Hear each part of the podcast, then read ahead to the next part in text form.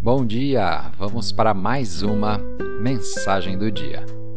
A escritura de hoje está em Deuteronômio, capítulo 34, versículo 7. Moisés tinha 120 anos quando morreu, e, no entanto, ainda enxergava bem e tinha todas as suas forças. O tema de hoje, tão forte como sempre. Quando Moisés tinha 120 anos, chegou a hora da sua morte. Deus lhe disse para subir ao topo do Monte Nebo e seria lá que se passaria.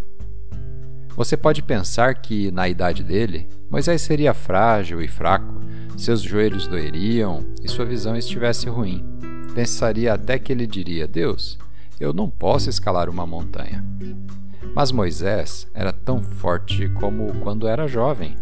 Ainda era saudável quando Deus o levou. Um dos nomes de Deus nas Escrituras é Jeová Rafa, que significa o Deus da cura, o Deus que cura.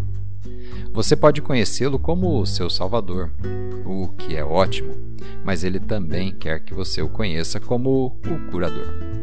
Livre-se da noção de que, à medida que envelhecer, você ficará frágil, será dominado pela doença e incapaz de se mover.